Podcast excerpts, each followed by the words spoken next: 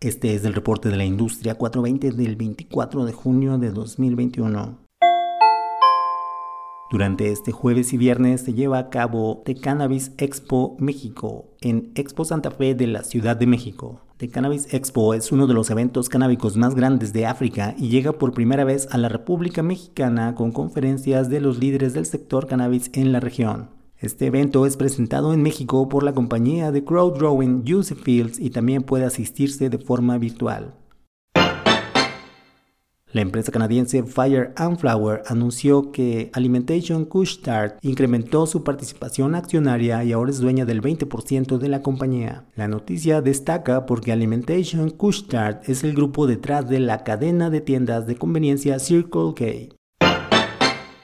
Canopy Road informó esta semana que ya concretó la adquisición de Supreme Cannabis. Semanas atrás, Canopy anunció que pagaría cerca de 345 millones de dólares por Supreme, con lo que busca asentar su liderazgo en el segmento del cannabis de uso adulto en Canadá, donde ahora cuenta con una quinta parte de la cuota de mercado. Australis Capital, compañía del sector que opera en Canadá y Estados Unidos, anunció que cambió de nombre. Ahora, Australis se llama Audacious Brands y el rebranding de la empresa se debe a que busca crecer como marca en el mercado estadounidense.